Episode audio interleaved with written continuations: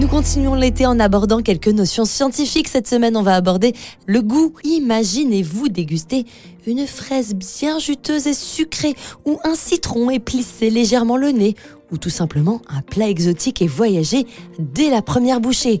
Tout cela fonctionne grâce à nos papilles gustatives. Les papilles gustatives se trouvent sur la langue. Ce sont de petites structures, de petites capsules sous forme de boutons qui contiennent des cellules sensorielles appelées bourgeons du goût. Ces bourgeons du goût sont sensibles aux cinq saveurs que nous pouvons détecter le sucré, salé, acide, amer ou encore l'umami. Le sucré, par exemple, nous apporte une sensation de douceur, de bien-être. On y retrouve la majeure partie des fruits. On pense notamment à la banane ou encore la noix de coco. Certains produits naturels sont aussi sucrés, tels que le miel et de manière générale le sucre de table que nous connaissons tous évidemment. Lorsque les molécules entrent en contact avec les cellules sensorielles, elles envoient des signaux au cerveau. C'est lui qui commande tout, qui lui va interpréter que cette sensation est nommée sucré. Le salé, ce sont les petits bourgeons du goût qui perçoivent les ions du sodium. Par exemple, les aliments acides peuvent être plus difficiles à la digestion et contiennent des acides naturels. On pense forcément au citron, à la tomate ou encore au yaourt. Les aliments amers comme le café, le chocolat noir contiennent des composés chimiques spécifiques.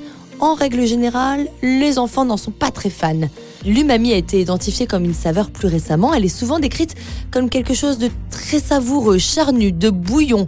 Les aliments sont composés d'acide glutamique présents dans des aliments tels que la viande, les champignons ou encore la sauce soja. Notre odorat joue également un rôle crucial dans notre perception des saveurs. Donc, lorsque nous avons un rhume et que notre nez est bouché, les aliments peuvent sembler très fades. Ah, la vache C'est un brasier en fait, c'est que la langue là. C'est a dû brûler tous les petits trucs là, les petits picots là qu'il y a sur la langue. Il faut aussi savoir que notre expérience du goût est également influencée par notre culture, nos préférences individuelles. Par exemple, certaines personnes aiment manger très très épicé, tandis que d'autres vont trouver ça très fort. Cela montre bien à quel point le goût est subjectif et personnel. Tenez, petit jeu à faire en famille pour vous tester.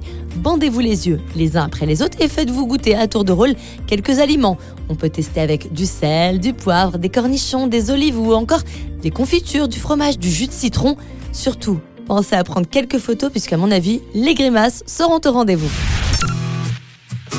Retrouvez toutes les chroniques de Sanef 177 sur sanef177.com.